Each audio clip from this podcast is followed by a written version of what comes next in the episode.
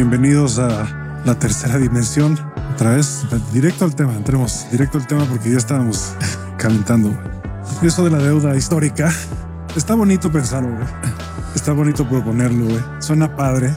Puede ser un buen argumento, tal vez, contra alguien que tal vez lo agarras desprevenido, ¿no? Y dices, pues no lo ha pensado, pero deuda histórica, güey. No mames, güey.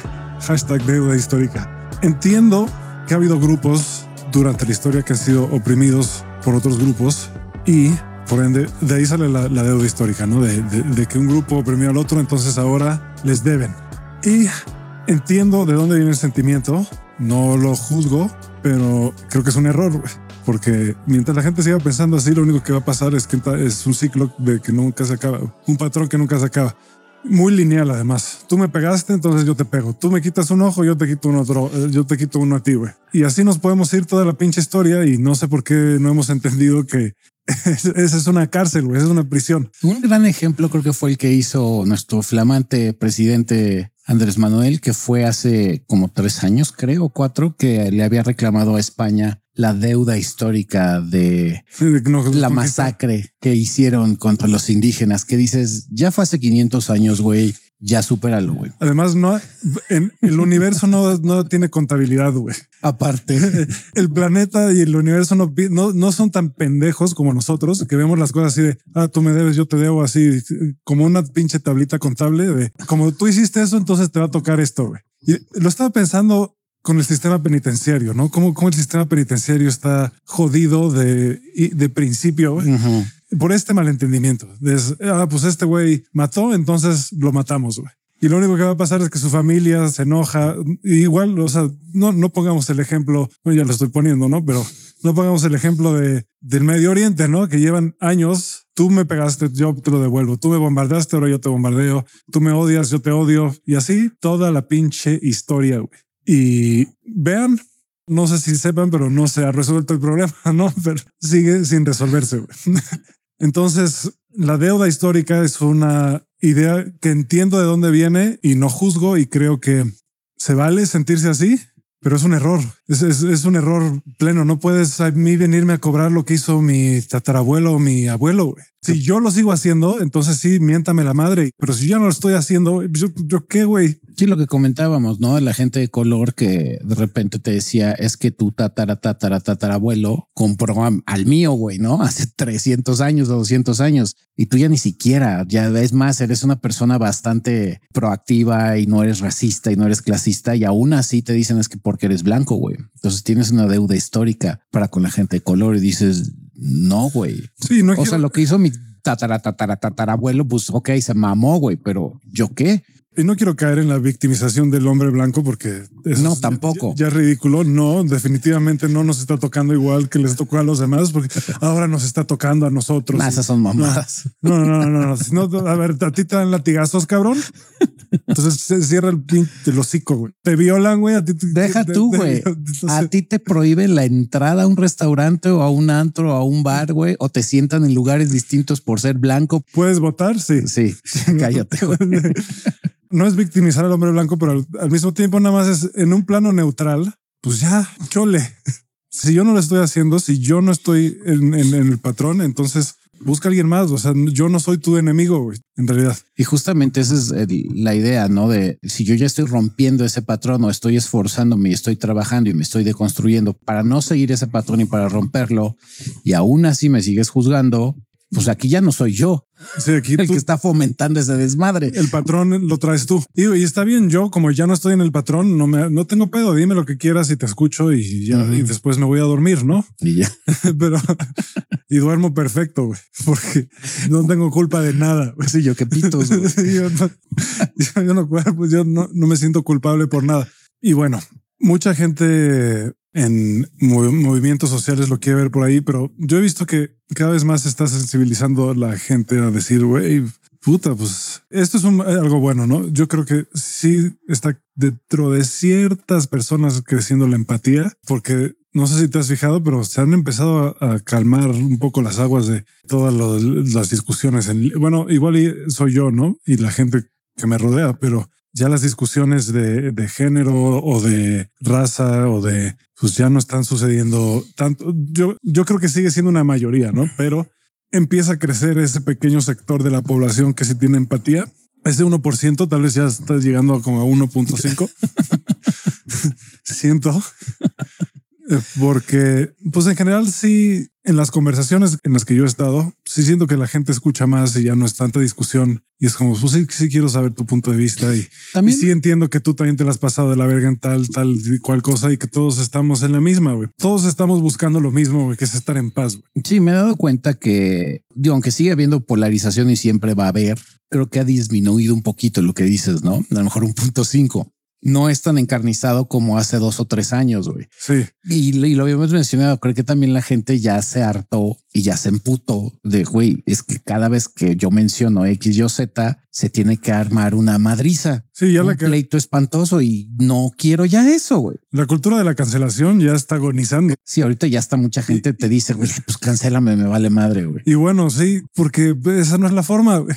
Esa no es la forma de romper un patrón que, es mucho de lo que se trata este episodio, que es de karma. Y mucha gente piensa que el karma, al igual que el castigo cristiano, que tampoco viene realmente de Jesús ni, de, ningún maestro, no es así.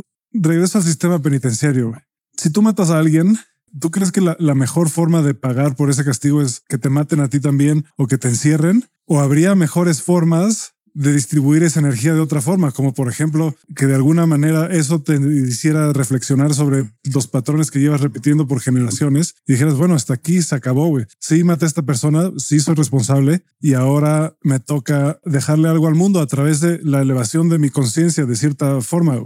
Que por cierto, que con el sistema penitenciario estaba escuchando el podcast de Saskia Niño Rivera que entrevista a gente presa había una historia del mocha orejas y nadie, eso sí, los que nos están oyendo saben quién es el mocha orejas, era un secuestrador que le cortaba las orejas a sus víctimas. Y las mandaba por correo, ¿no? Exacto, era un hijo de puta, güey. Si no le dabas la lana, te las mandaba a tu casa y esa ahí está la oreja de tu hijo, de tu papá o de quien chingados fuera, ¿no? Que está de la mierda. Bueno, lo encerraron al güey. Por un ejemplo de la mala aplicación del sistema penitenciario es que primero lo aislaron. Aislado, aislado, aislado de no puedes salir a ningún lado y estás días, semanas encerrado en un cubículo en tu propia mierda.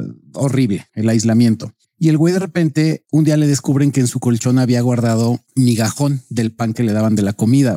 Entonces se activa la alerta, sobre todo para este tipo de reclusos de alta peligrosidad, y cierran todas las puertas en automático de la penitenciaría y se arma un desmadre, ¿no? Y ya lo querían capar al cabrón porque no mames, pinche mocha orejas, casi casi seguro ya está preparando una bomba atómica con, con, con migajón. Y sabes qué fue lo triste? Que descubrieron que hacía bolitas de migajón para luego ponerlas en la orilla de la ventana para que las palomas llegaran a comer y él pudiera hablar con las palomas, güey porque estaba ya loco, güey. O sea, el aislamiento de no tener contacto humano, güey, de estar encerrado, le voló la tapa y él ansiaba tener contacto con un ser vivo, güey. Entonces, no, mames. Ponía esas bolitas para que las palomas llegaran a comer y él hablaba con las palomas, güey. Sí, porque aislarse, mira, yo te voy a decir, aislarse en una montaña o en un bosque está de, huevos. A mí me encanta. sí, puede estar ahí. Pero, pues a mí me meten en un cuarto solo deja tú un mes, güey. O sea, tres días, güey. tres días yo en un cuarto solo como los que los meten ahí y ya me voy a querer morir. Y como no me puedo morir tan fácil, voy a empezar a... ¿Quién sabe qué me pasaría por la cabeza? No, y aquí Saskia agradecía que en esa penitenciaria donde está en Muchas Orejas la, está gobernada, bueno, o el, director de la penitenciaria es un psiquiatra. Y gracias al psiquiatra, cuando vio el güey, vio el caso, pues paró el desmadre y fue porque ya lo querían agarrar a putazos al mocharejas y le dijeron, no, güey, güey, espérate, el güey está teniendo una reacción de psicológica de necesita contacto humano, no que lo agarren a putazos, güey. necesita hablar con alguien. Claro, si tienes a alguien que es el director y es un policía, güey, pues seguramente lo hubieran agarrado a madrazos porque dijeron, ah, este güey está creando un arma. No, cuando se da cuenta el psiquiatra de, güey, necesita contacto humano. El güey no puede ya estar encerrado tanto. Digo, no lo va a eximir de lo que hizo, pero tampoco es la pasadez de cuerda de vamos a dejar mal a esta persona ya, güey. Es más compasivo matar a alguien que meterlo a la cárcel. Sí, y ya lo hemos dicho que lo que habíamos comentado que en países primermundistas como Suiza, Suiza, Suecia y todos esos países pobres, güey que sus sistemas penitenciarios realmente ayudan a la persona y les dan tratamiento psicológico, psiquiátrico, los alimentan bien. Claro, hay los recursos, no los desvían a otras cosas, güey. y salen, o sea, sí los reinsertan a la sociedad y, son personas de provecho, güey, pero nada que ver con los sistemas penitenciarios de Latinoamérica, que es un castigo espantoso. Y es que, a ver, ¿cuál es la mejor forma? Si esta persona hizo daño, ¿cuál es la mejor forma de que repare el daño, güey? Que esté encerrado y se vuelva loco. Esa es la mejor forma, güey. Pues no, no, no. Humanamente hablando, no. No creo, güey. La verdad, no. O sea, lo dudo igual y uno que otro. O sea, si, es un güey que no tiene remedio, ¿no? Que es un Jeffrey Dahmer, dices, pues sí, güey, ese güey sí enciérralo, porque este güey no puede contener el impulso de, asesinar y comer gente, ¿no? Sí, porque hay personas que inclusive no es que sean malas, simplemente tienen brotes psicóticos. Por ejemplo, tu caso que vi, un güey que tenía, le, le dio un brote psicótico como el que le pasó a Richie O'Farrill, que se les botó la tapa y no es que sean asesinos, güey, simplemente no están medicados o no están yendo con el psiquiatra, con el psicólogo, no están teniendo medicamento necesario o indicado o ni siquiera tienen medicamento y ni siquiera saben que tienen problemas eh, neurodivergentes y sí se les bota la tapa, güey. Pero cuando estás medicado te das cuenta y dicen, pues es que yo de haber sabido y es cuando decimos que debes de tener una red de apoyo que se dé cuenta cuando de repente te dicen, güey, estás teniendo comportamientos que no son normales, requieres de ir a ver a alguien, pero cuando no los tienes y nada más te tildan de, pues tú te sientes mal, no, güey, siéntete bien. Es como, ah, claro, güey, no se me había ocurrido. Que son comportamientos que se gestan durante años por lo que hablamos en el episodio anterior de emociones atoradas, atrapadas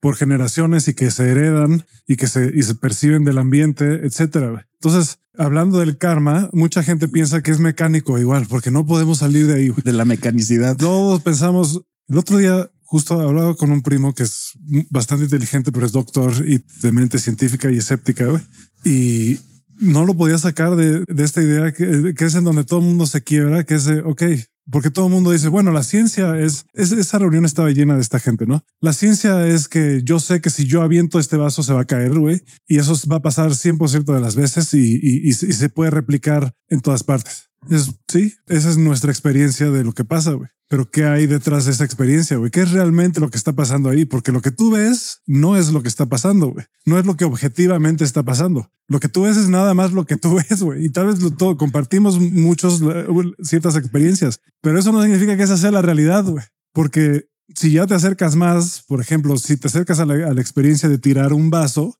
y te acercas realmente en todas sus dimensiones, ya te vas a dar cuenta de que lo que está pasando ahí es otra cosa totalmente diferente, güey, que no solo es la mecánica de que esto está aquí arriba y ahora está abajo, porque está abajo en relación a qué. O sea, las cosas que se caen aquí en el planeta, ¿no? Dentro del planeta por la gravedad del planeta, ese fenómeno que conocemos como gravedad aquí, no tiene el mismo comportamiento en, en, en, el resto del universo. No es que algo se va a caer, al revés, es que algo, si lo ves desde más afuera, ¿no? Es que algo sea, es atraído hacia el centro de un, de, de un objeto. Y más grande. No es algo cayéndose, es algo acercándose a otro objeto. Entonces, no, o sea, ahí de entrada ahí estás viendo que tu experiencia de que algo se está cayendo no es la experiencia real. Sí, eso es a, nivel micro, güey. Sí, parece que se está cayendo, güey. Tú, si te avientas un edificio, parece que te, está, que te estás cayendo, que estás yendo de arriba para abajo, pero lo que te estás yendo es de afuera hacia el centro del planeta, güey. Exacto. Eso es lo que está pasando si lo ves desde más afuera, güey. No, y cuando lo ves a nivel macro, sí es bien distinta a cómo se comporta la física. Entonces, y eso es nada más de lo que alcanzamos a entender que sigue siendo bastante mecánico, pero lo que ha ido entendiendo la ciencia y que entienden algunas personas que la gente llama brujos y magos y cosas así, chamanes y, místicos y milagros y cosas así, es ellos lo único que pasa es que entienden que las cosas no son así de mecánicas. Entonces no son tan lineales como creen. En nuestro entendimiento mecánico del karma pensamos que es, bueno, si yo hago algo, entonces alguien me lo va a hacer a mí o algo me va a pasar para que yo pague, como si fuera banco, güey.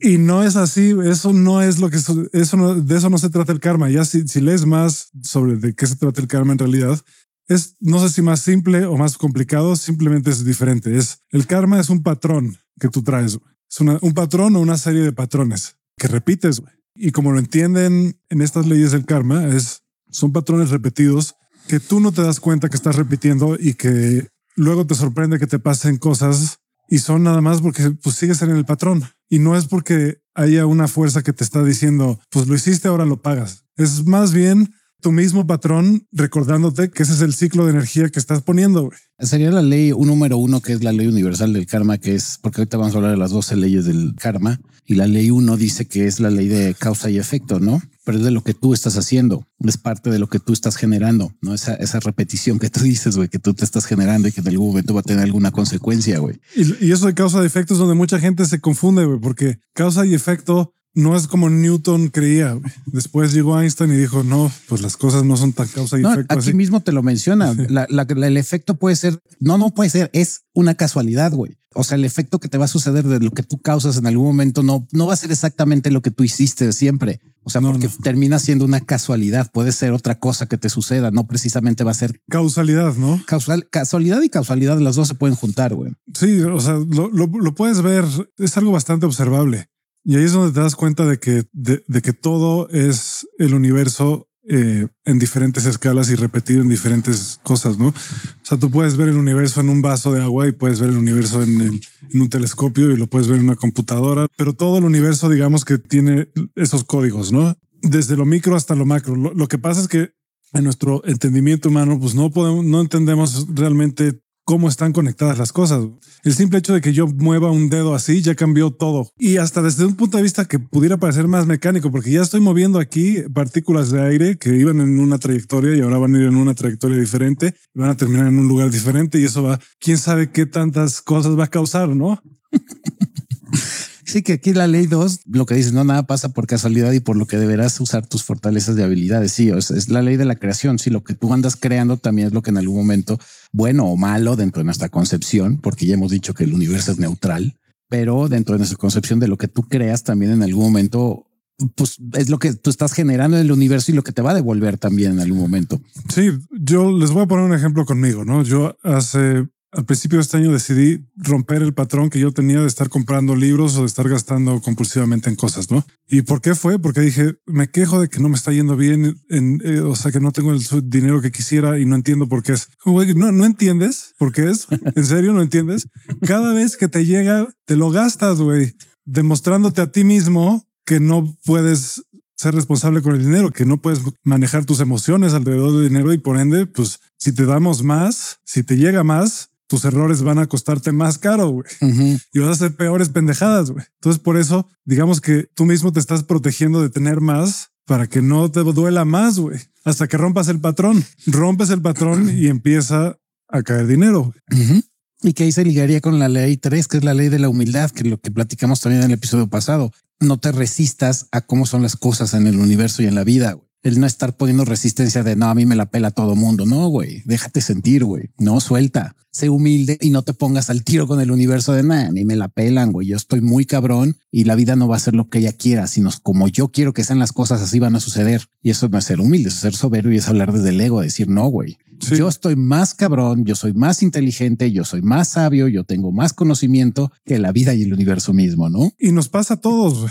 Ahí es donde te empiezan muchos malentendidos. Uno de ellos es, por ejemplo, si te han roto el corazón varias veces, entonces empiezas a decir, es que las mujeres son de la verga. Que todos los hombres son iguales. Las mujeres hacen esto y esto y esto y, y es inevitable. Y las mujeres hacen, dicen lo mismo de los hombres, es que los hombres, ¿por qué son así? Todos patanes, ¿Y todos qué? culeros. Y empiezas a generalizar y, y, y, tu patrón, en lugar de darte cuenta de que este es tu patrón, tú piensas que todo el mundo tiene el patrón. Güey. Lo que está pasando es que tú estás atrayendo a gente con el mismo patrón, porque eso es lo que pasa, güey. Sí. Eso es lo que pasa. ¿A quién le vas a interesar? Pues a alguien que está funcionando parecido a ti, haciendo cosas parecidas a ti. Sí, que está orbitando ¿no? Sobre ese mismo patrón. Sí. Y muchas veces te encuentras a esta gente con la idea que tiene el universo de, bueno, igual y si lo ves en alguien más, Mira, como no lo quieres ver, estás de necio, te voy a poner una persona que hace lo mismo que tú.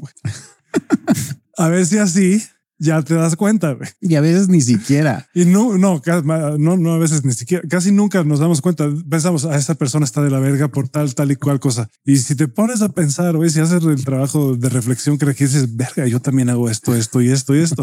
o igual y no hago exactamente lo mismo que esta persona, pero yo hago esto que es justo lo que genera una dinámica magnética aquí, ¿no? Una dinámica de tóxica. Que al mismo tiempo es un gran ejemplo del karma, ¿no? Que ahí se demuestra cómo el hecho de tú estar rodeado de lo mismo y generando lo mismo, sigues atrayendo exactamente lo mismo. Y por no tener o no cumplir esta ley de la humildad, de aceptar que le estás cagando, de no dejar de ir las broncas psicológicas que tienes, de atenderte, de ser mejor persona, de trabajar en ti, dices, no, güey, yo estoy bien el psicólogo, el chamán o lo que tú quieras creer están de la verga, porque yo soy el que tiene la razón y así funcionan las relaciones o así funciona la vida o así funciona el trabajo y voy a seguir aferrado a la misma idea de comportarme igualito. Sí, y, ver cómo hago yo para que todo se adapte a mí en lugar de yo adaptarme. a todo. Y pues sí, y lo que pasa es que repites durante vidas y vidas la misma cosa, güey. Hasta que decides interrumpirla. Güey. O sea, el karma no es ya hiciste algo, ya te chingaste, te va a tocar eh. Eh, mataste a alguien, entonces puta, ya te chingaste, te vas a ir al infierno o alguien va a matar a tu familia o algo así va a pasar. Depende de qué decidas hacer después, depende de cómo te transformes después, ¿no? Si tú eres una persona diferente a la que mató a alguien, y esto a mucha gente yo creo que le va a costar trabajo porque cuando ya te metes ahí y entiendo por qué es, es muy difícil entender cómo una persona que cometió un crimen tan grave merezca perdón o merezca una segunda oportunidad. Pero como dijimos hace rato, hay mucha gente que está en la cárcel porque a los 19 años estaba en una pandilla o lo que sea. Hay una estadística que decían que usualmente la gente que termina en la cárcel o que son gente que ha cometido cosas ya muy graves de violencia, asesinatos o que se meten o, o son gente que descuartiza personas, son sicarios, gente que ya está bien tocada usualmente es porque tuvieron contacto con la violencia chiquititos. Antes de los seis años tuvieron contacto con violencia durísimo, güey. O sea, que violaron a su mamá o los mataron o sufrieron cuestión de calle, cosas bien densas y que dices, sí, claro. Y en vez de atacar eso, dices, no, ¿por qué en vez de mandarlo a un psicólogo, a un psiquiatra y atenderlo, o desde antes que estás viendo que hay niños que tienen esa situación, no, hay que dejarlos hasta que cometan una pendejada, güey, y luego ya los metemos y los castigamos metiéndonos al tambo, güey. Sí, gastándonos mucho más recursos. is Sí, lo que dicen, la prevención cuesta un poco más caro, pero pues sale más barato mejor encerrarlos que prevenir, güey. Más caro, pero se muere menos gente. Puta, pues. Igual y si gástate más, ¿no? Pues lo que no hacen. ¿qué, es más importante, dinero o que se muera menos gente, güey? Dinero, güey. y justo aquí se liga. O que menos gente sufra.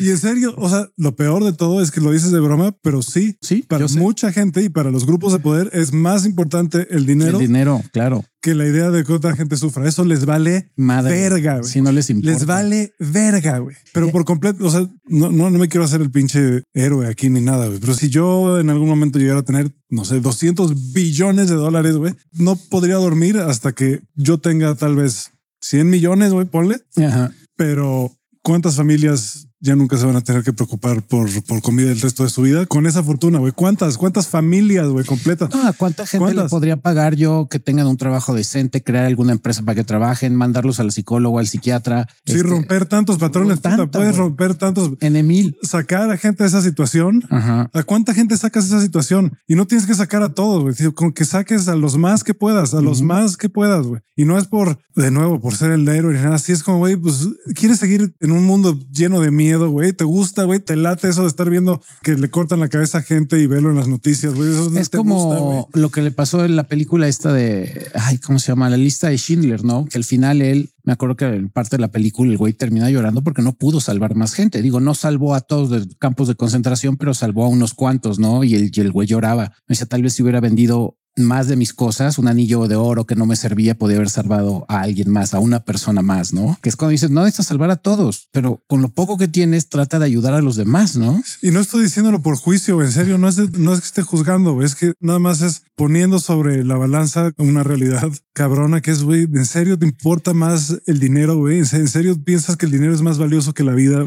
Y aquí entra la ley 4, que es eso, lo que estás diciendo, la ley de, del crecimiento, que es el tú crecer como persona y darte cuenta no es que te juzgue, pero qué tanto está en ti crecer y decir, voy a modificar ciertos patrones para ayudar a alguien, primero ayudarme a mí, luego ayudar a alguien, aunque sea una persona. No se trata de que voy a ayudar a todo el país. No, güey, al vecino, si tú quieres, a tu propia familia y empezando por ti. Ese crecimiento para no caer en estos errores de los que estamos platicando. Sí está cabrón, pensándolo todavía más allá, güey. Si tú, para poner una fábrica, güey, talas árboles contaminas un río etcétera. Entonces tu mensaje es el dinero es más importante que la vida. Güey. Y entiendo que el ciclo es que mi vida depende del dinero. Si no tengo dinero, no puedo vivir. Pero eso está cabrón, güey.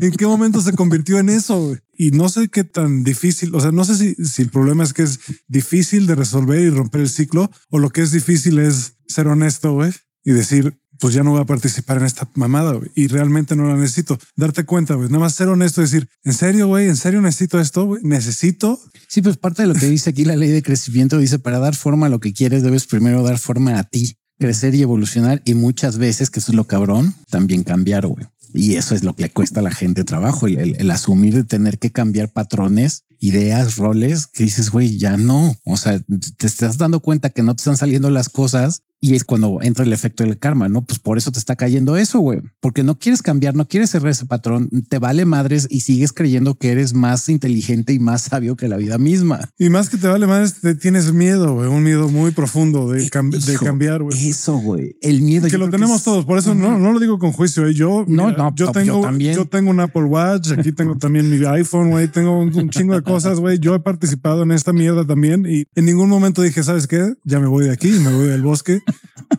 a, a comulgar con la naturaleza, ¿no?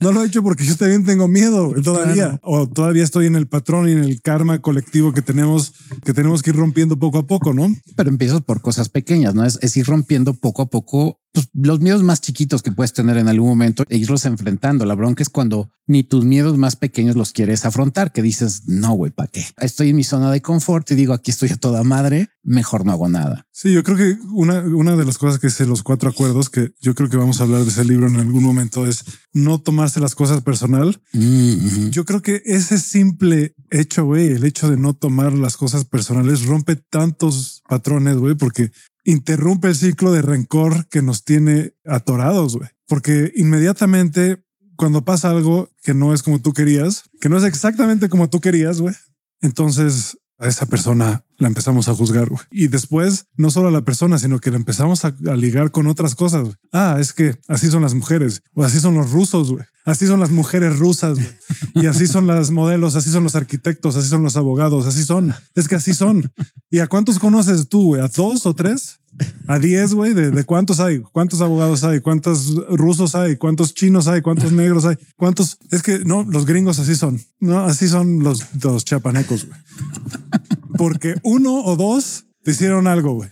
Y sí hay cosas culturales que ves y, y está padre observar, pero ahí es donde te das cuenta lo limitada que es nuestra forma de pensar, güey, de que nos pasa una cosita y ya, ya decidimos que así son las cosas con cierto tipo de gente. Imagínate, güey. Así de fácil, güey, descartamos todo lo demás, güey, todas las otras oportunidades y posibilidades que existen, güey, de no, así es. Sí, y aquí se ligaría a la ley 5, que es la ley de responsabilidad. Exacto, hazte responsable, que puedes estar mal, güey. Así como puedes estar bien, puedes estar mal. Bueno, Usualmente estamos bien mal la mayoría de las veces, güey, pero ese es el ser responsable y lo hemos platicado un chingo de veces en Aftershave, Sí, sí. de vuélvete responsable de ti, de tus actos, de tus palabras, de lo, de De lo tu que haces, de, de- tu realidad. De tu realidad. Ajá. Eres 100% responsable de tu realidad.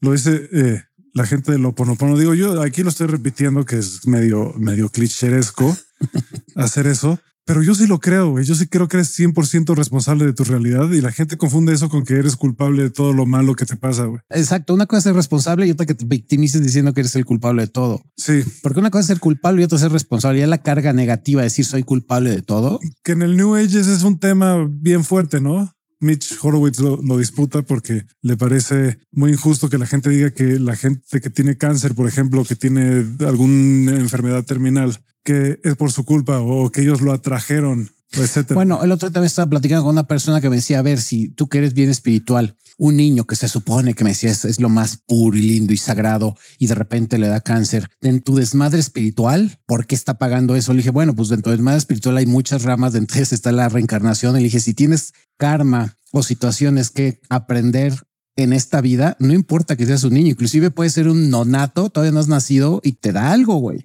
yo me voy a ir un poco Que más está atrás. bien denso, güey. Yo voy a ir un poco más atrás porque eso, eso está más. So, pena que me van a linchar por lo que acabo de decir. No, eso, eso está un poco más difícil de, de- de digerir, güey. pero yo, yo, yo les voy a decir otra cosa que siento que está un poco más fácil de digerir. Siendo completamente neutrales, güey, ¿el cáncer es malo o es neutral? güey? ¿Es necesariamente malo morirse joven? ¿Morirse de niño es malo? Quién sabe, güey. Eso porque lo decidimos colectivamente, lo decidimos nosotros, pero ¿quién dice que eso es malo? güey? Volvemos al, si está cabrón. ¿Quién dice que morirse es malo, güey? Yo- Volvemos al punto de lo bueno y lo malo es una creación social del ser humano. El ser humano para entenderse tuvo que crear el bien y el mal porque volvemos a insistir, el universo es neutral, güey. O sea, el bien y el mal como tal es creación nuestra, güey. Entonces lo que dice Crisanto, sí, de una forma más sencilla si tú quieres, pero está cabrón digerirlo, güey. Sí. ¿Es malo el cáncer realmente, güey? O, o lo que dices, ¿es malo morirte joven o anciano, güey? La Sí, muerte o sea, es mala, güey. no, no entendemos. O sea, yo no me lo estoy preguntando porque no lo entendemos. En realidad, tal vez es una bendición morirse a esa edad. Quién sabe, güey. Tal vez hay corrientes dentro de la espiritualidad que morirte joven es una bendición, güey. Sí, o sea, si, si piensas que solo tienes una vida y, y- y no solo eso, que, que tu vida como en tu personalidad es lo único valioso y la única forma de existir que vale y que si no tienes eso no tienes nada y que ya valió verga todo. Entonces sí, ahí sí te entiendo, güey, puta, pues sí, güey, es lo único. pues sí. Pero si entiendes que, y esto no es hippie, güey, ni siquiera, pero esto es, es- es física. Si entiendes que eres energía, que se va a transformar en otro tipo de energía, Ajá. y que probablemente haya otro tipo de experiencias que no sean solo la experiencia de la mente humana, güey. Entonces, te mueras o no te mueras, te mate alguien o no, es lo mismo, es lo que tenía que pasar. Sí, bajo el principio de que la energía no se crea ni se destruye, solo se transforma. Pues sí, finalmente sí sabemos que somos energía también y el que tú te mueras, se muere tu envase, güey. No, lo físico, tu energía se transforma en algo más, güey, que no sabemos todavía, pero sí lo tenemos muy acotado a que si te mueres es malo, güey. Por X, o un accidente o de muerte natural o de cáncer o de lo que tú quieras que te vayas a morir, lo seguimos viendo como algo malo y en muchas, muchas eh, religiones o ideas espirituales, la muerte no es algo malo, güey. En teoría, en ninguna religión, porque si te vas a los cristianos, un niño que se muere de cáncer se va al cielo, güey. Sí, de entrada. Entonces, para un cristiano que un niño se muera de cáncer y se vaya al cielo, puta, pues es que no se supone que el cielo está más chingón que aquí.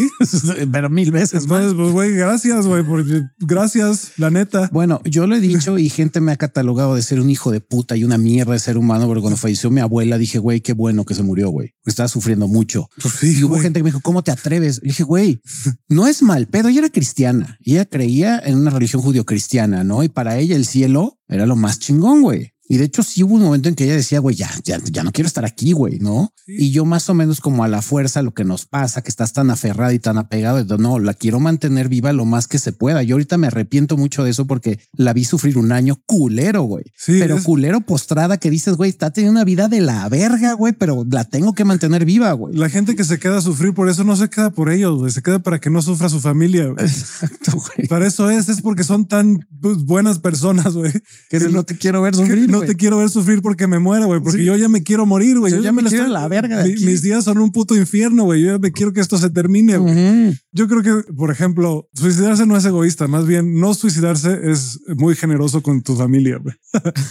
si te le estás, o sea, si, si eso es lo que quieres, no? Si, si dices, Sí. güey, mi vida es tan, tan de la verga que estoy considerando seriamente suicidarme, me voy a, o sea, ya lo planeé, ya lo, o sea, lo quiero hacer, güey.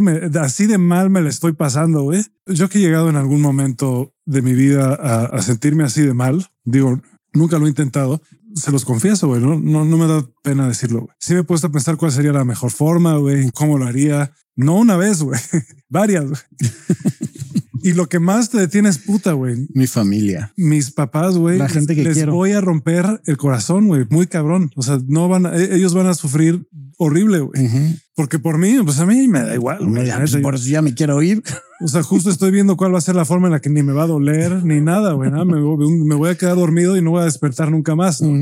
Pero mi familia, güey, puta, qué mal se la van a pasar. Ah, ya me fui a un lugar dark, no estoy sugiriendo que esa sea la, la alternativa. Sí, nunca vamos a sugerir eso. Para nada, güey. Yo, al contrario, lo hemos dicho aquí. Creo que sí hay que agradecer que tenemos esta vida y parte de, de agradecer pues es, no, es conservarla en la mejor forma posible durante el mayor tiempo posible. güey. El tiempo que sea sano y justo, ¿no? Pero por otro lado, tampoco hay que aferrarse a ella. güey. O sea, no hay que aferrarse. O sea, no, Mira, me voy a ver, me voy a oír, eh, y este es mi lado súper hippie. Híjole, pero me voy a ir bien pinche radical, pero creo que está sobrevalorada la vida. no creo. No sé, güey. Yo no creo que esté sobrevalorada. güey. La gente que está tan aferrada, güey, que O sea, Lo que está sobrevalorado es vivir para siempre. Bueno, la idea de vivir eternamente. Eh, eso, güey. O sea, Sí, lo- creo que lo, lo planteé mal, sí, porque la vida está de huevos, güey, sí.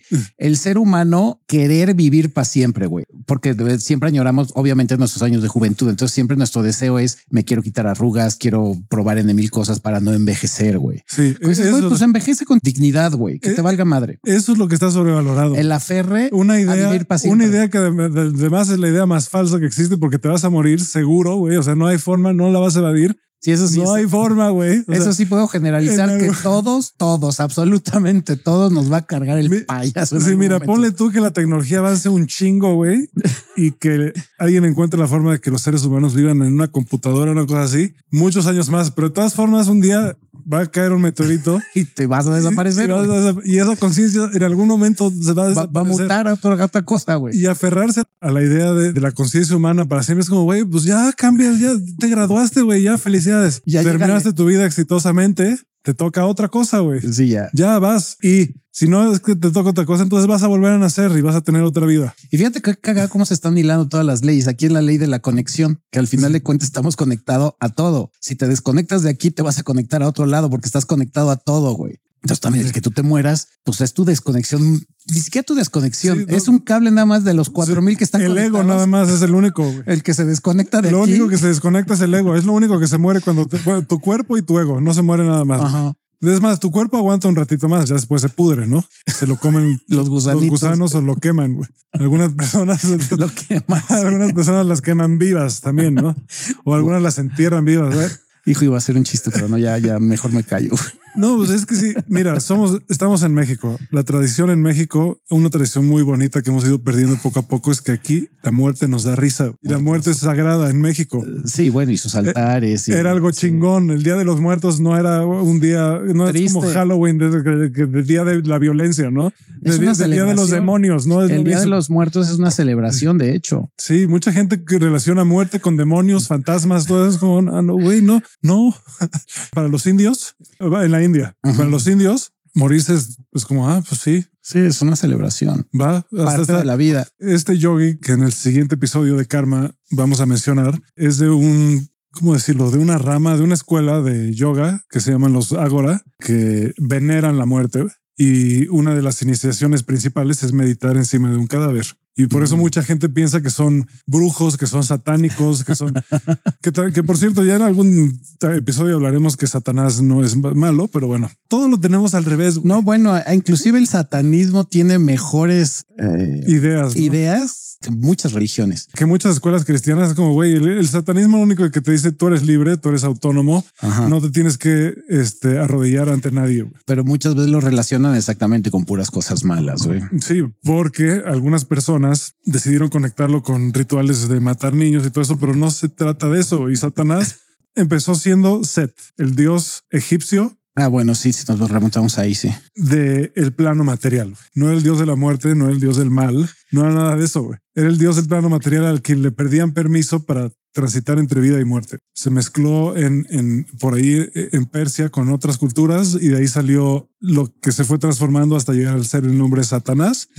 Y no era malo, nada más era el dios de otra religión que la religión cristiana decidió a este lo vamos a hacer malo para que la gente no lo venere y para que la gente no vea las ideas que tienen ellos, como hicieron aquí también con los, los dioses de aquí. O sea, Sí, pasaron del, del politeísmo a, cómo volvemos a que todos sean monoteístas, güey. sí, los cristianos lo que hicieron, güey, los católicos fueron, no, no, no fueron los cristianos, fue- los, la iglesia católica, una institución bien chida, se encargó de que cualquier otra religión, cualquier buena idea o otras ideas que tuvieran, eso todo eran demonios, todo era mal, todo era brujería, hasta los quemaron. O sea, a los judíos también los quemaron, los... lo- Sí, de hecho, investiguense eso que muchas- leen el, el mismo libro, güey, pero bueno. E- inclusive en muchas culturas, sus propios dioses, para poder seguir venerándolos y ocultarlos a través del cristianismo, pues se creó el sincretismo, Sí, que seguían venerando a sus propios dioses, diferentes culturas, pero lo ocultaban atrás de una virgen o de... la Virgen de Guadalupe es, eh, es un ejemplo Es de un eso. ejemplo del sincretismo. Sí, sobre todo váyanse al sur del- de México, Chiapas, Mérida, todos esos lugares. Hay un chingo de cosas de sincretismo. Sí, la, Está cabrón. la Virgen de Guadalupe es, es- no le ten- tengo que preguntar a Ramayo qué diosa mexicana eh, Sí. es, pero Sí, me acuerdo. la escondieron ahí. Por eso, Ajá. por eso aquí todos piensan que veneramos a la Virgen María. No, es a una diosa mexicana que escondieron en la Virgen de Guadalupe. Por eso la Virgen de Guadalupe y la Virgen María no es lo mismo. Son diferentes. Son dos cosas diferentes. Son dos cosas distintas, pero es la mamá de Dios. Ahí por si, por si su padre no les platicó eso, güey. Y de hecho, la forma de las Virgen de Guadalupe es, parece una vulva ¿Así? y Sí, sí, sí. muchos artistas piensan que eso es lo que es, pero bueno, Pero bueno, vamos a no, darle- no, le, no le digan eso a su abuela, güey, porque se, le- se les muere ahorita y, Y, eh, previamente de que ella misma los crucifique. y en esta, y, y se, se les muere aquí y acuérdense que aquí la muerte es mala. Entonces, Pues vamos a la ley 7, que es la ley del enfoque, que es mejor enfocarse en lo que importa y en esas relaciones que aportan y no restan, güey. Sí, pues enfocarte en tu persona y enfocarte en, en- lo bueno para ti, para los demás, ¿no? Y enfocarte casi siempre, no, no en cuatro mil cosas, sino en lo que realmente te está importando. Y usualmente nos enfocamos en muchas cosas que nos valen cacahuate, güey. el karma es un patrón. Si tu atención y tu energía se mantienen en ese patrón, se perpetúa el patrón. Por ejemplo, algo que dice Bashar y que he escuchado de otros maestros también, es que la geometría sagrada lo que representa más que otra cosa es muy sencillo y no tiene nada místico. En, re- en realidad son nada más patrones representados en, en figuras. La geometría sagrada, digamos que son los patrones que te llevan a ciertos niveles de conciencia. Entonces, en el caso de la geometría, son patrones que te llevan a un estado de armonía o, a- o de paz o de lo que sea. Y si lo ves y si te, te pones a ver un mandala o alguna de estas Ah, cosas de sí, geometría son sagrada, patrones. sí generan cierta algo generan en tu conciencia. Paz, orden, armonía, algo. Cada una genera una cosa diferente. Tu conciencia ni siquiera necesita esforzarse para entender esos patrones. Háganlo un día, experimentenlo, vean una, algo de geometría sagrada por un rato. Entonces, digamos que de alguna forma estas geometrías sagradas representan karmas. Porque eso es lo único que es. El karma no es algo de lo que no te puedes zafar, güey. No es algo que, No, pues es algo que es como la conciencia, ahí está, güey. Sí, no es, no es, de, ya hiciste esto, ya te toca tu castigo.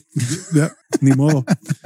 Eh, le picaste el ojo a tu hermano, alguien te va a picar el ojo a ti, o tu hermano tiene ahora derecho a picarte el ojo a ti porque, pues, Eso es lo peor, no, tiene el derecho, güey. esa es, esa es la, la correspondencia lineal que, puede, que entendemos. güey. El ojo por ojo y diente por diente, ¿no?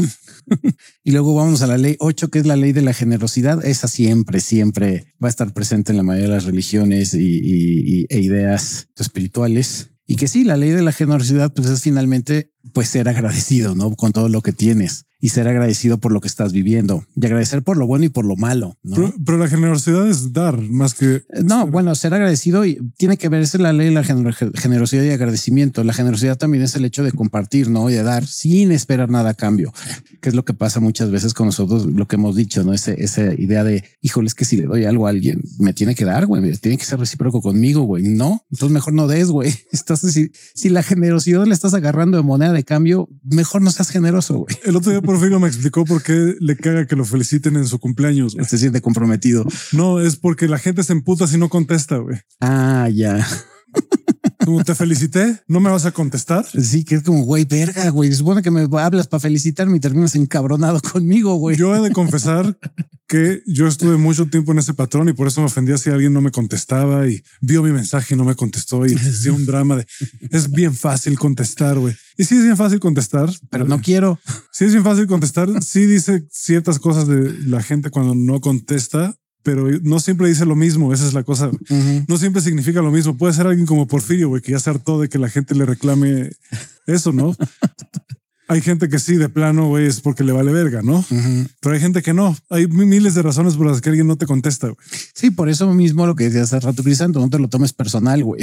O sea, aprende a no tomarte las cosas de manera personal. O porque se tarda en contestar es no le importa, no, es no es no le importas, güey. es no ve las cosas exactamente como tú. Y volvemos a ese punto de, y si no le importas, ¿por qué te va a importar más a ti que a esa persona, güey? Sí, o sea, si no te importas, ¿por qué te debería ofender? Exacto. Si tú te amas a ti mismo o a ti misma, Te va a valer igual madres, güey. si a alguien no te le importas, pues es como, ah, pues Que eso es lo que creo que aplicamos ya Crisanto y yo, es el, dale, valgo madre, pues me tenía sin cuidado, güey, porque pues tampoco es como que me importe mucho, güey. Sí, pero No me contestó, "Mm, chingón. ¿En qué afecta mi vida? En nada, güey. Si mi vida sigue igual. a mí sí me afectaba, güey. un No, a mí sí. también. A mí sí me, No, me, y a la mayoría de la gente le afecta, güey. Sí, claro. ¿Y sabes en qué momento se me rompió a mí ese patrón? Cuando me lo hicieron a mí. De por qué te tardas tanto en contestar y por qué contestas en monosílabos. Y es como, güey, ¿en qué momento hicimos un contrato de que yo te debo qué, güey? O sea, sí te estoy contestando a mi ritmo, a mi tiempo y con lo que yo considero que debo contestar, güey, no con lo que tú quieres que conteste, Otra cabrón. al, al punto de las expectativas, güey. Sí, Tú estás queriendo que haga lo que tú crees que debo de hacer, güey. Sí. O sea, quieres manejar mi vida como a ti te place, güey. Y ahí es cuando yo me di cuenta, güey, yo le hago eso a la gente. Yo tengo esa expectativa con la gente. Estoy de la verga. Se acabó. ¿eh? A partir de ahí, Eh, sí, yo también. Nunca le volví a reclamar a nadie por no contestar y nunca me volvió a importar si alguien se tardaba en contestar dos días o que si nunca me contestaba. Sí, soy igual y, y lo aprendí mucho con la frase que dije, ¿no? Si a esa persona yo no le importo, porque a mí me va a importar más que no le importe, güey. No, y sabes qué me pasa a mí, por ejemplo, yo tengo amigos a los que sé que les importo, sé que me quieren, sé que me aprecian. Cuando estoy con ellos me la paso muy bien. Nada más que a veces por alguna u otra razón no me contestan y a veces es un patrón repetido que no me contestan varias veces. Y sí he hablado con ellos y, le- y les he preguntado si fuera el güey que te gusta, si me contestarías. Le dije, pues sí. Ah. Eh, ah, bueno, entonces ahí hay algo con tu ética que tal vez tengas tú que resolver, ¿no? Pero a mí al final, güey, pues no me afecta, sigue siendo mi amiga. No me gusta que no me contestes o pues prefiero, no más bien, no es que no me guste ya. A mí ya no es eso. Nada más, yo ya estoy en un punto es, eres mi amigo, preferiría que me contestes, pero si no me contestas, No pasa nada. no pasa nada. Sí, O sea, para eso te escribí, porque idealmente me gustaría que me respondieras. entablar una conversación, ¿no?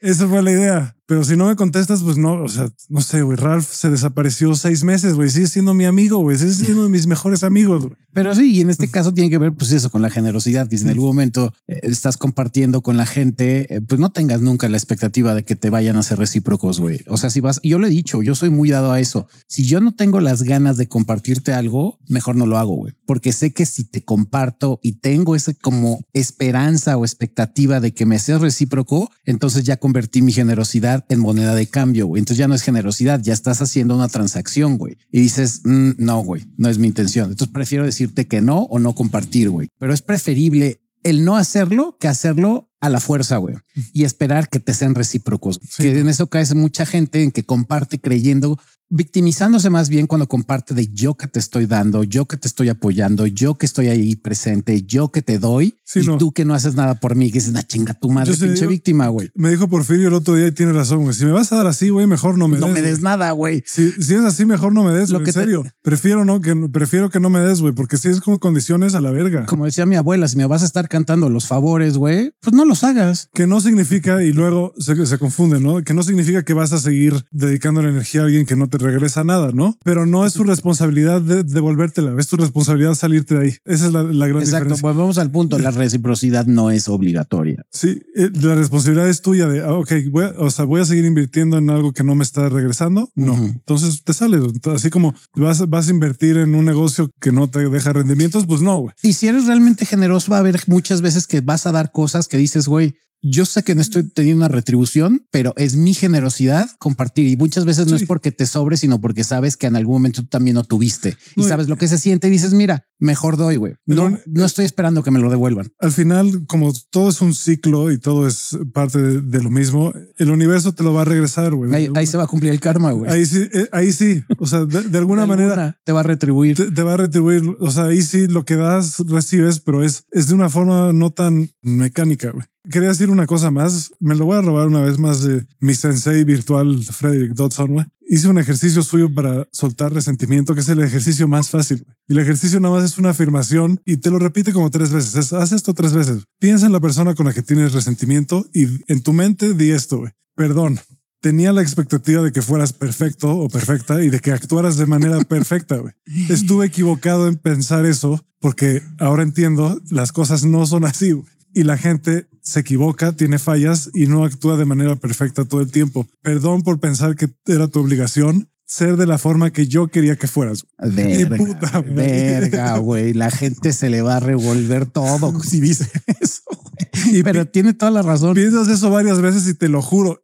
Yo hice ese ejercicio el lunes y, tenía algunos resentimientos ahí. Se fue. se fue a la mierda. Se fue el resentimiento. Hay veces que lo tienes que repetir porque la emoción es fuerte. Es fuerte. Repítanlo una vez a la semana hasta que se les quite. En serio, se los recomiendo un chingo. Sí, tiene toda la razón. Yo la mayoría de las personas que en algún momento pensé que tenían que cumplir las expectativas que yo tenía de ellas se resolvieron así, diciendo no, no, no de esa forma, pero sí como de güey, aplicándolo en mi caso de tú estabas queriendo que una persona fuera como tú quieres que sea, güey. Tú quién eres para ser el puppeteer master, güey, de decir, ah, no, tú vas a, vas a moverte como yo mueva los hilos. No, cabrón, así no funciona esto, güey. Si empiezas a entender eso, todos tus comentarios sobre la gente trans, gay, negros, este, amarillos, amarillos, blancos, morenos, morenos, lo que se va a decir, güey la verdad es que yo no tengo opinión sobre tu vida, güey.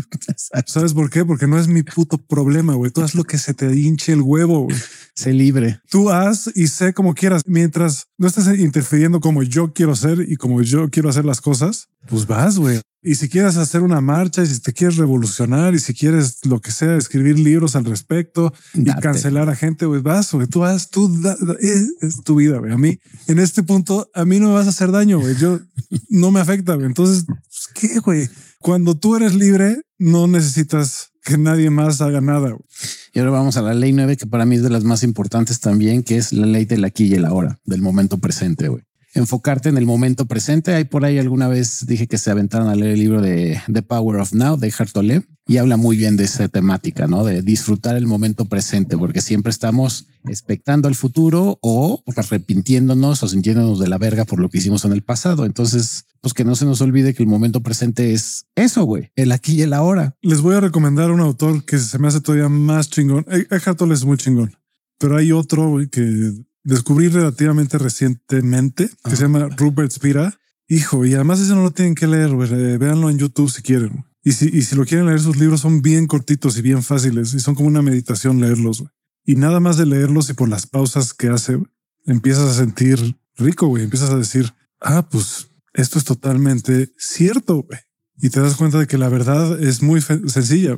Sí, es que es lo peor de todo, güey. Y no lo puedes decir, no, no les puedo decir cuál es la verdad porque la verdad no se puede decir. Nada más la sabes, güey. Sí, sí, son cosas bien sencillas, pero que al mayor se les vuela la tapa de lo que dijiste la vez pasada, ¿no? Nos mama tanto complicarnos, güey, que es el, no, güey, tiene que haber una meditación o una guía con cuatro mil pasos para que yo llegue a la verdad y la vea y la sienta. No, güey, no necesitas tanto, la verdad. La verdad la sé yo, pero también la saben ustedes, la sabes tú, todos la sabemos. Nos hacemos bien pendejos, pero cuando lees esos libros dices, ah, pues sí, güey. Y si requieres estar muy en el momento presente, de no estar divagando en el futuro y en el pasado, güey. Es una contradicción interesante de la verdad es más de lo que no eres que de lo que sí eres. Güey. Sí. O sea, no eres lo que piensas, no eres tu cuerpo, no eres tus palabras, no eres tus sentimientos, eres lo que está atrás de todo eso. No, y lo que estás sintiendo en ese momento presente. Eres la conciencia donde todo eso aparece, donde aparece la experiencia. Güey. ni siquiera no es la experiencia, sino lo que está atrás de la experiencia, donde aparece la experiencia. Güey. Y creo que la forma de llegar a eso sí es enfocarte en ese momento presente, o por lo menos para mí ha sido de las formas en que he encontrado de repente o he sentido esa verdad, güey. Es decir, mm". y que ah, mucha gente dice, ya lo dijimos en algún episodio, pero mucha gente dice, bueno, pero ¿cómo vivo en el presente? Y la ruta, hay muchas formas, cada quien encuentra su, su, forma, hay muchas formas de meditación, no nada más te tienes que sentar y concentrarte, no es solo eso. La que a mí me ha servido, que puede que les sirva a ustedes, pero no les sirve a todos, es sentir mi cuerpo, pues, las sensaciones en mi cuerpo. Desde las más básicas y más potentes, más fuertes, sí. Y muchas veces puede empezar con sentir el aire que estás respirando, güey todo eso. Ah, y pues lo que estás haciendo ahorita, ¿no? El movimiento de tus manos, de, tus dedos, sentir o escuchar el latido de tu corazón, tu respiración. Otra forma que aprendí hace poco, esta la saqué de un, de un que se llama Jay Spina, dice que actúa como si acabaras de llegar y no supieras nada. Mm. Es una. Y cada vez que te llega un pensamiento, digas, no sé y no me importa. Y la otra es pensar que tus ojos están separados de tu mente y de tu cabeza, de que nada más están flotando ahí. Esa a mí me cuesta trabajo. Yo no, no, es difícil. no la logro. Pero si puedes lograr que tus ojos están ahí y que no hay una mente atrás analizando y juzgando todo lo que te rodea.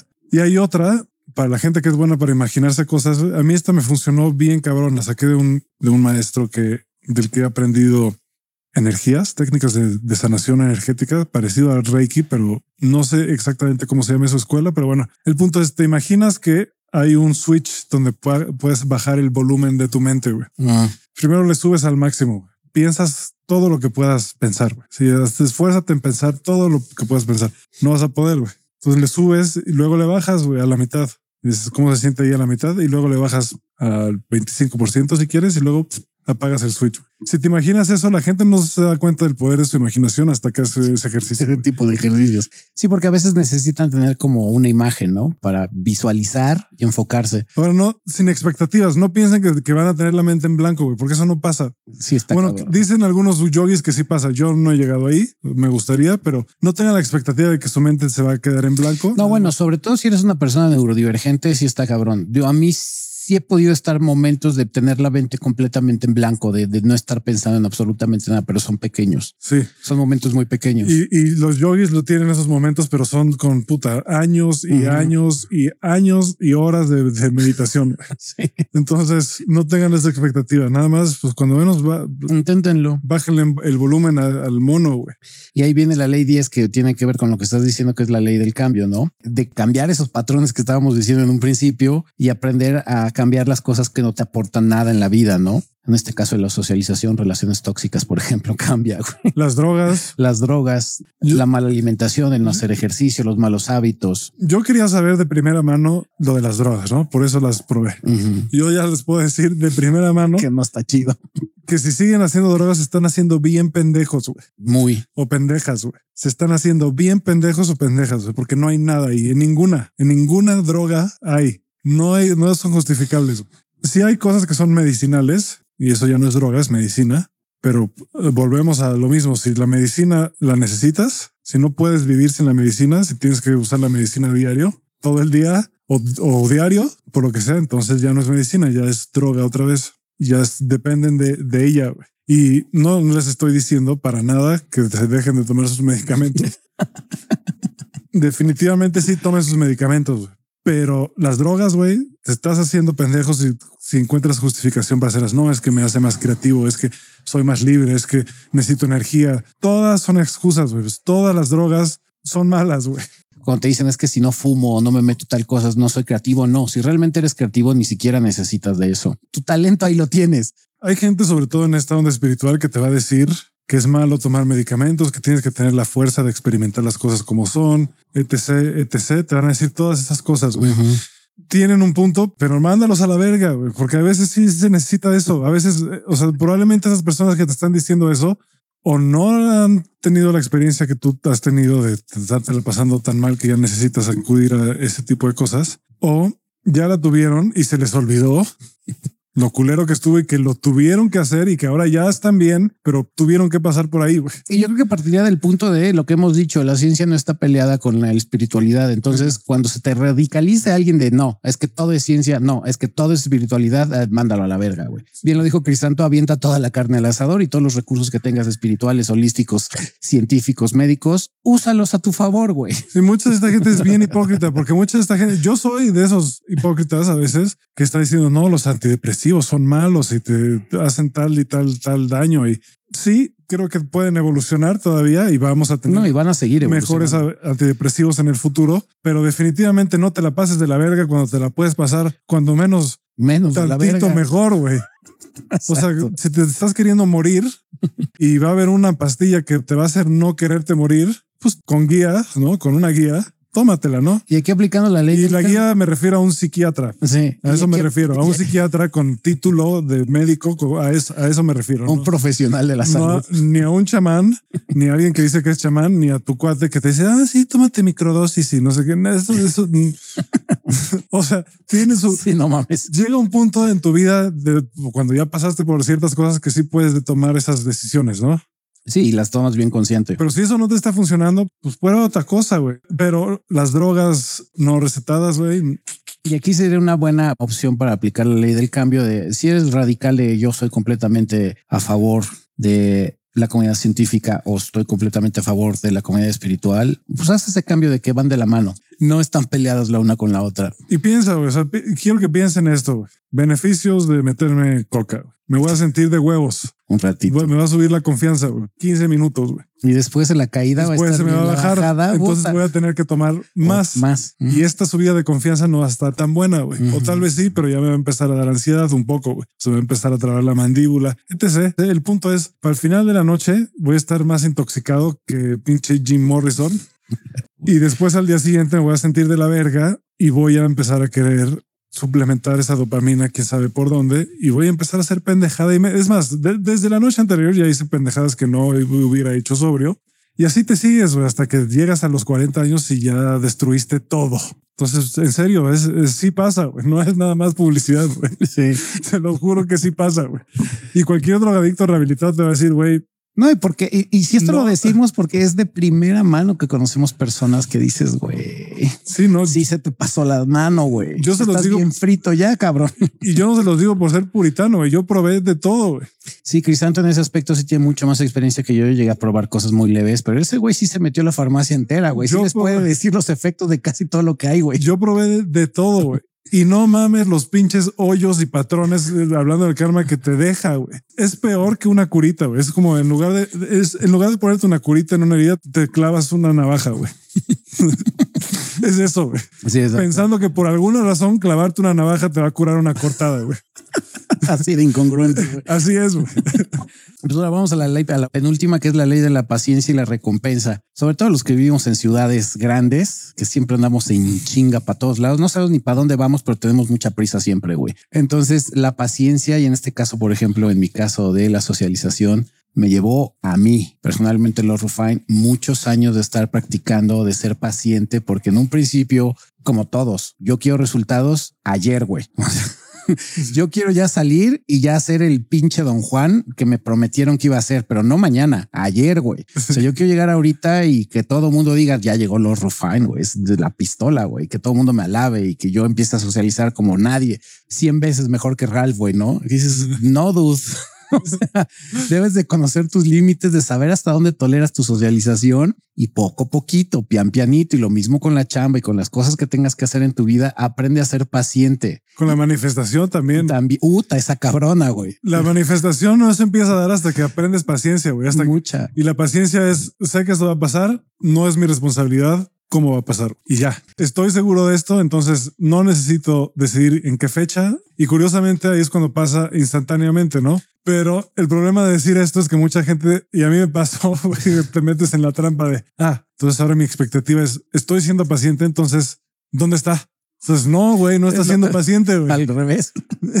Pacientes que hasta se te olvida, o sea, ni lo piensas porque ya asumes que ya, ya está sucediendo. O sea, yo no, yo no te tengo que decir, tráeme, necesito una- un vaso de agua porque aquí tengo uno aquí al lado. güey. Entonces no estoy impaciente por el vaso de agua. Aquí está. Ni estoy impaciente por respirar. güey. Estoy respirando ahorita. Y no sé por qué, pero esto es algo muy clicheresco, pero las cosas que se hacen con paciencia, usualmente los resultados son bastante satisfactorios, mucho más que cuando te tomas atajos, güey. No, no, no, siempre.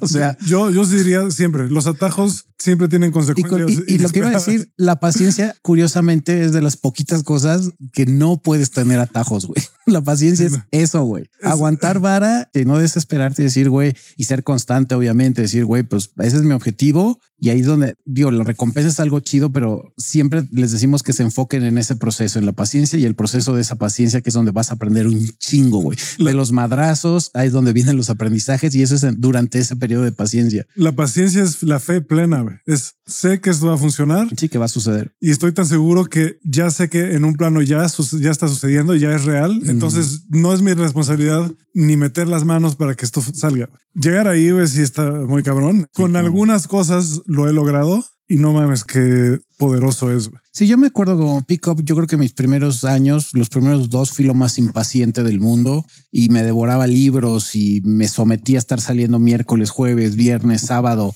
que me batearan 100 veces en la noche, cometía pendejadas, apresuraba mis openers, o sea, ha- hacía una cantidad de pendejadas, güey, con tal de obtener resultados en chinga. Y no, y creo que sí, precisamente como dice Crisanto, creo que ya el tercer o cuarto año que ya me empezó medio a valer madre, es decir, ya, güey, ya cabrón, deja que fluya, güey, relájate un chingo y no quieras comerte el pastel de un madrazo, güey. Eventualmente, si sigues generando esa paciencia y de controlarte y de ser constante sobre todo, güey, va a llegar el resultado. Y sí, hasta el día de hoy, ¿no? Que ya, ya, ya estoy en ese nivel en el que digo, ya no me urge, güey, ya no lo necesito, ya se da de manera natural. ¿Por qué? Porque fui paciente y hasta el día de hoy pues sigo teniendo esa paciencia. Tanto así que si ya no me pelan, pues ya me vale madre. Es como, pues sé que hay más personas, ¿no? Con los que puedo socializar, no necesito estar urgido de, ya, güey, a huevo, tengo que conseguir a alguien ahorita con quien socializar, güey. Y luego pasas más allá de, sé que hay más personas y es, pues no necesito a nada, ahorita me lo puedo pasar, o sea, pasar bien. bueno, yo, la más cabrón, solo, que es lo más importante, la más cabrón es cuando llegas a ese punto de decir, sí, ¿a qué? Estoy yo, güey, me la paso de huevos conmigo, güey. A mí sí me ha pasado que he estado en momentos que digo, puta, pues ahorita se podría morir todo el mundo y me vale más.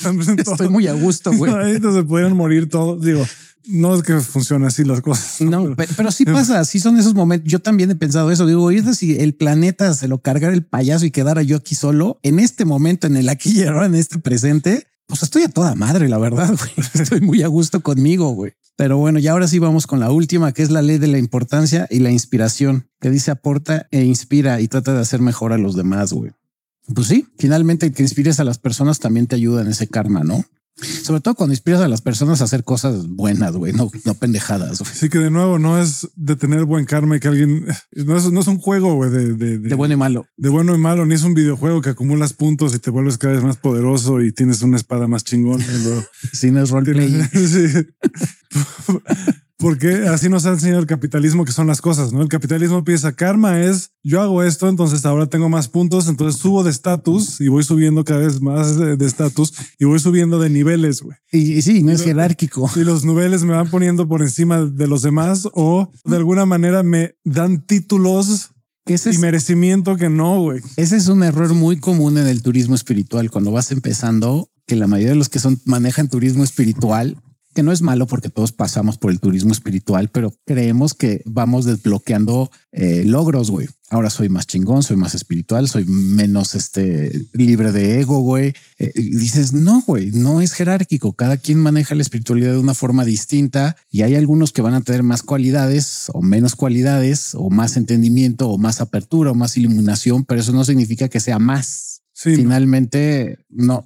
En, en, Hay una en palabra. Un, en un plano infinito no existe más y menos. Que el otro día lo explicó Estefanía y sí es cierto. Decía el, la espiritualidad es expansiva nada más, güey. Va creciendo hacia todos lados. Sí, nada no, más. no, no es para arriba. No va para arriba, va para todos lados. Es expansiva. y dije, sí, tiene la razón, güey. No es jerárquico de que va, yo voy más arriba que tú, güey. Muchos lo comparan como una espiral. Yo creo que tal vez esa es por la forma mecánica en la que vemos las cosas, pero una espiral ascendente en donde vas pasando por los ciclos y cada vez que pasas es un círculo más grande, ¿no? Uh -huh. y, y, lo, y lo atraviesas de una forma más expandida. Pues uh -huh. eso es el karma, esos ciclos, güey. Esos círculos y patrones, eso es lo que es el karma. No es un sistema de retribución ni de contabilidad, güey. Y de no, premios, güey. No es un sistema de contabilidad, güey. Eso es una invención, no sé exactamente de quién. Sospecho que de la Iglesia Católica. Pero... Sí, porque el karma, en, en lo similar en, la, en el católico, bueno, en las religiones, religiones judio-cristianas, pues es el pecado, ¿no? Sí. Te, pero ahí está mal, porque es, te voy a castigar, güey. Pero ahí la gente, o sea, lo que pasa con mucha gente moralmente superior, ¿no? De las que se sienten así. Uy, no, es que se portan bien, pero no por, por, por auténticamente por, porque se quieren portar bien, porque, porque les nace, ¿qué? porque les nace del corazón, sino por miedo uh -huh. a irse al infierno. Exacto. O por miedo a, a, que Dios los juzgue y les diga, no, es que eso está mal. Entonces, entonces lo hacen todo. Puta, tengo, no voy a decir una persona relacionada a mí. Que así se comporta. Que así es, es súper católica y su sonrisa súper falsa, pero tú sabes, o sea, esas personas, no sé si, si les ha tocado, güey, pero de esas personas que sabes que te están juzgando, güey. Uy, sí. Que sabes, güey, porque su sonrisa lo indica, güey. Su sonrisa falsa dice todo lo contrario a lo que ellos piensan que dice. No te está diciendo, la sonrisa falsa no te está diciendo, bienvenido a mi casa, te amo, este, no, te está diciendo, tengo ideas de ti, pero no te las podría decir. Aquí voy a utilizar la... Tengo unas ideas de ti que no te imaginas. No sabes cómo pienso que estás mal en tal, tal y tal y tal. Y ahí, por ejemplo, estás contradiciendo esa ley, ¿no? El, el cuando te pones en ese plan, pues te estás inspirando, pero de mala forma, güey. Sí, o sea, bajo no, la hipocresía, güey. De nuevo, no es lo mecánico, güey. Es, uh -huh. lo, es, es, lo original. Es, es lo orgánico, que yo sé que te cae esa palabra, pero pero sí. Es lo orgánico, no lo, no lo mecánico. Lo mecánico sirve para pura verga. Güey. Al final, o sea, tú puedes pensar en, en, en cualquier cosa. Güey. Si algo no tiene espíritu, puede estar eh, hermoso. Güey. Hay, hay un libro bien chingón que fue el que me hizo salirme de la carrera de derecho. Se llama The Fountainhead. No sé cómo esté traducido en, en, en español, pero es de Ayn Rand, una escritora rusa americana y el libro se trata de dos, de, de, un arquitecto, sobre todo, pero el arquitecto tiene una competencia con otro arquitecto. Uh -huh. Él no lo sabe, ¿no? El otro arquitecto es el que le tiene envidia a él. Y uno hace todas las cosas, o sea, estudió, se graduó, hace todas las cosas al pie de la letra y, y, y, y hace unos edificios perfectos, ¿no? Pero el otro hace edificios totalmente basados en el entorno en donde los construye y no le importa lo que los demás piensen de lo que tiene que ser la arquitectura. Él hace la arquitectura como él siente que el entorno lo, lo pide y adapta cada edificio y cada diseño a eso. Entonces, obviamente, uno está buscando aprobación uh -huh. y uno está buscando éxito y honores y todo eso, ¿no? Obviamente, ya me saben cuál va a ser ese. Y el otro le vale madres. El otro solo quiere hacer buenas cosas, uh -huh. solo quiere hacer edificios chingones. el otro, el otro ama la arquitectura. Güey. Uno ama la idea de lo que la arquitectura le podría uh -huh. dar y el otro realmente ama la cosa. Güey. Entonces esa es yo creo la gran diferencia entre la gente que ama la idea de ser católico y de lo, cómo la gente lo va a ver. Ah, sí. Ama la idea de ser moralmente correcto, güey, de ser propio, de ser educado, güey, de ser íntegro. Sí, de ser perfecto, güey. Y hay otra persona que nada más es íntegra. y ya, y ya. y creo que ahí viene esa parte también. Hay otra persona, digamos, perdón, esto, esto es lo que quería decir. Hay una persona que ama la religión y hay, y hay gente que ama a Dios. Verga, que es bien distinto, pues súper distinto. Exacto. Y que de ahí viene también la inspiración de la originalidad, ¿no? Que una vez lo mencionamos, las cosas que son originales. Lo voy a poner en, en, los términos como yo lo entendí en algún momento, sobre todo porque pues eso me dedicaba cuando fui DJ y parte de cuando era baterista. Si te das cuenta, hay bateristas y hay DJs que son perfectos que su forma de tocar la batería o su forma de hacer sus mezclas son perfectas, güey, pero no tienen aura, güey. No tienen esa inspiración que te da a lo mejor que eres un baterista que te falla de repente algún beat, güey, igual que cuando estás mezclando, pero prende a la gente muy cabrón, güey. Sí. Que tiene ese aura y esa inspiración de mover masas, güey. Y de, por ejemplo, hay bateristas como el de los Beatles, güey, no me acuerdo cómo se llamaba Ringo, Ringo Starr, güey. Ese cabrón era un genio y era el amor a su batería, que era una pinche batería lo más puto simple del mundo, pero el ritmo y la forma en que tocaba la batería, como muchos bateristas en grupos que no son perfectos, que no son de estudio, que no son de academia, que son nada más de que yo aprendí por mis huevos, ya después a lo mejor. Sí, crudo, güey. Crudo, güey. Aprendí ya después a leer batería, güey, no, pero en algún momento es el aura que tengo de crear algo, güey. Igual que las obras de arte, igual que el cine, güey. El aura, la originalidad, lo que te inspira y lo que le inspiras a los demás. La libertad que tiene. Exacto. Y que dices, ok, esa madre que estoy viendo ahí así, como lo decías, los edificios que está creando este güey son perfectos, güey, bajo la estructura de cómo debe de ser la arquitectura, güey. Del otro güey, pues también sabe esos principios, pero hace las cosas que le inspiran, güey. Sí. Y que inspira a los demás a sentirse mejor, a sentirse bien, a sentirse con su entorno contento, satisfecho. Y eso es lo que te va a mover siempre, güey. Y ese libro me hizo salirme de la carrera, güey, porque dije, yo no soy abogado, güey. Uh -huh. Yo eh, escogí ser abogado porque quiero reconocimiento, porque quiero dinero, porque quiero esto. Por eso me metí a estudiar derecho, güey. No soy yo. Y si sigo aquí, estoy sacrificando mi integridad, güey, porque no hay nada más importante que ser auténticamente yo. Sí, original. Y aquí leo un mensaje. Tengo un amigo que es músico, es muy buen músico, tiene un gran corazón, tiene una gran, mucho talento y, uh -huh. y cuando está fluyendo, no mames qué bien suena. güey. Lo que crea, sí. Pero tiene una grave tendencia a querer que las cosas sean todo perfecto, todo que esté todo perfecto, cada pinche detalle. Si el guitarrista se equivoca, se emputa, etcétera, y lo hace ver tieso, güey. Se sí. atora, güey. Y yo creo que eso mismo hasta atora su voz, güey. Sí. Yo cuando lo he escuchado cantar libremente, güey, cuando ya se soltó, cuando está, ya no está pensando en que las exigencias gigantes que tiene de cómo tiene que estar todo, casi casi como el güey de Whiplash, güey. Ahí es cuando suena mejor, güey. Sí. Y sí, yo, yo recuerdo que mis mejores mezclas y, y donde más me llevaba aplausos y no aplausos, el, el, el, reconocimiento de un DJ es tener la pista llena, güey. Que la gente en cuanto cambias a una rola grita, güey. Uh -huh. La gente cuando ves que está bailando y que grita cuando cambias una canción es como el aplauso para un DJ, se siente súper chingón. Y curiosamente mis mejores mezclas era cuando estaba súper inspirado, que me salía de mi playlist y decía, creo que aquí va a quedar esta rola porque es el momento y la gente le va a gustar. Te conectas con la gente, güey. Y en ese instante la gente grita y empieza a bailar más y dices, claro, algunas creo que comenté esto que me pasó con Porfirio, que dije, ¿quieres ver cómo tengo poder? Yo, yo bien soberbio ya en mi ego. ¿Quieres ver cómo corro a la gente de la pista y la vuelvo a traer, güey? Me dijo, no, no hagas esa mamada. Fue una fiesta del club libanés, güey. Y vacié la pista, puse una rola de la verga y la gente se fue así, me chiflaron, digo, de la verga, se vació la pista. Dije, ¿quieres ver cómo los vuelvo a traer, güey? Puse la siguiente rola y se llenó en chinga, güey. Y todos, güey, ¡ah, ya huevo! dices, güey, claro, güey, porque estás inspirado, porque te sales de tu pinche playlist, porque te sales de tu pinche cuadradez de decir, no, es que tiene que ser rola A, B, C, D, E, F y no me puedo salir de ese patrón. dices, no, güey. Aquí voy a entrar en mi, en mi mood de, de hombre tradicional. Pero el otro día que vi el partido de, de Dallas, de los Cowboys, vi la cara del coreback de Dak Prescott al principio, desde el principio del juego. Dije, van a perder. Van a perder. Este güey es buenísimo, pero ya le vi la cara, güey. Tiene pánico por todas las expectativas que tiene la gente de él ahorita, güey. Híjole. Y se le veía en la cara, güey. Dije, van a... Eso siempre me ha pasado en, en, en, partidos de americano cuando sé cuando un pateador va a fallar la patada, güey. Mm. Sé cuando alguien va a fallar el penal, güey. Se les ve, La presión en social. la cara se les ve que lo van a fallar desde antes, güey. La presión social. se les ve, güey. Y este güey se le veía en la cara. Tenía, güey, estaba...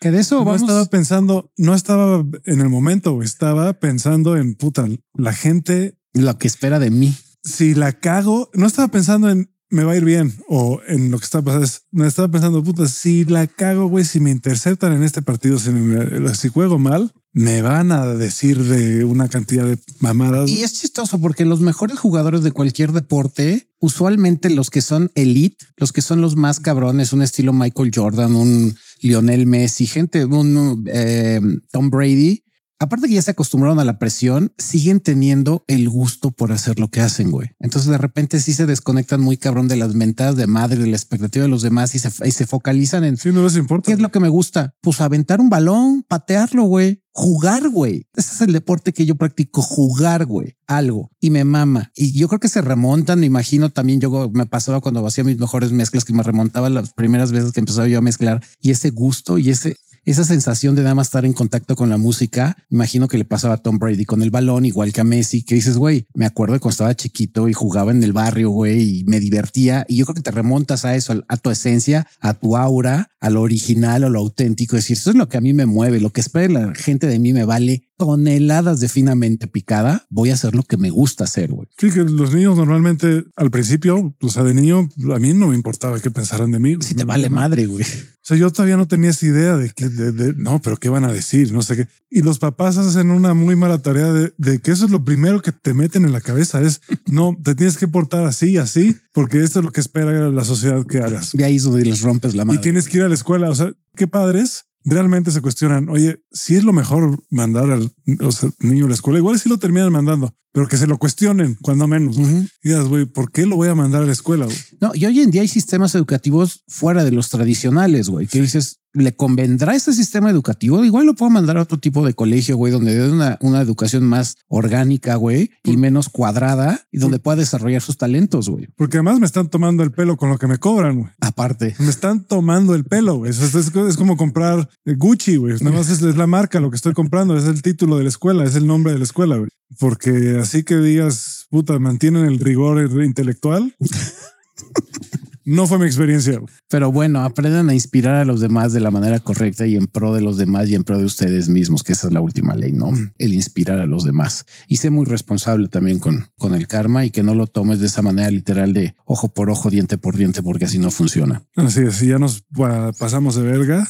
Como una hora y media se van a aventar de, del karma y, ahí, y todavía pues, les falta otro episodio. Ahí nos vamos a empezar a ver más en TikTok, que voy a empezar a hacer ahí unas cosillas interesantes. Instagram seguir ahí, ¿no? Pero ya no le vamos a meter más promoción por ahí porque esa red social es el mismísimo Facebook de los millennials. Si, tú eres, si tú eres millennial como Crisanto, lamento informarte que Instagram se está volviendo Facebook. No, y además, güey, es pura toxicidad. Sí, bien cabrón. Pura toxicidad, pura apariencia. Que me da mucha falsedad. risa porque la toxicidad de Facebook sí, sí es muy de viejitos como yo, güey.